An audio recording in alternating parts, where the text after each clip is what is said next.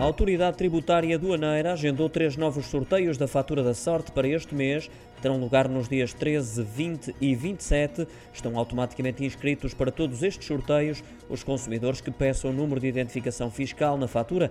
Nessas condições estão registados mais de 10 milhões de consumidores. O que está em jogo são 35 mil euros em certificados do Tesouro, são quase 557 milhões os cupons que vão a sorteio. Com esta iniciativa, a autoridade pretende que os consumidores contribuam para o combate à fraude e evasão fiscal, lembrando que, ao indicar o NIF na fatura, garante que os impostos são entregues ao Estado.